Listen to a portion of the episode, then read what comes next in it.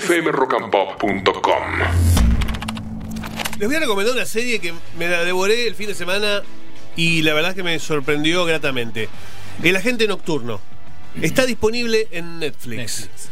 Eh, una serie que a mí, digo, me hizo acordar muchísimo a la estética y al tipo de serie de 24, la clásica serie de Kiefer Sutherland. Eh, el protagonista es un agente del FBI.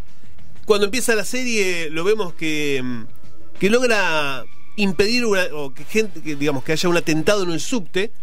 Eh, casi, digamos, por su olfato y su pericia logra que esto ocurra. Y a manera de, de recompensa lo, lo llevan a ser el agente nocturno, es- que es un agente que está en el subsuelo de la Casa Blanca esperando que suene un teléfono rojo que nunca suena. Nunca debería sonar, al menos. Pero claro, si la serie se llama El agente nocturno y lo mandan a esa oficina, el teléfono va a sonar, está claro que va a sonar, y suena. Y lo que parece que es una situación de, digamos, de intrusión en la casa de una mujer, termina siendo toda una. Ahí está, ahí está sonando el teléfono rojo.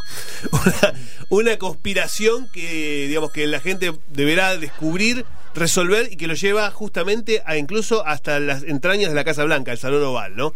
Está buenísima, mucha acción, un thriller de mucha acción, bien filmado, trepidante, esas que no, digamos, esas series que no te dan respiro, que te, que te invitan a ver un capítulo tras otro, y que tiene esa estética que yo reconozco de 24, de la serie 24, y también de películas como Jack Ryan, ese tipo de, digamos, de historias de espionaje moderno, en donde se mezcla el terrorismo, tecnología eh, y conspiración.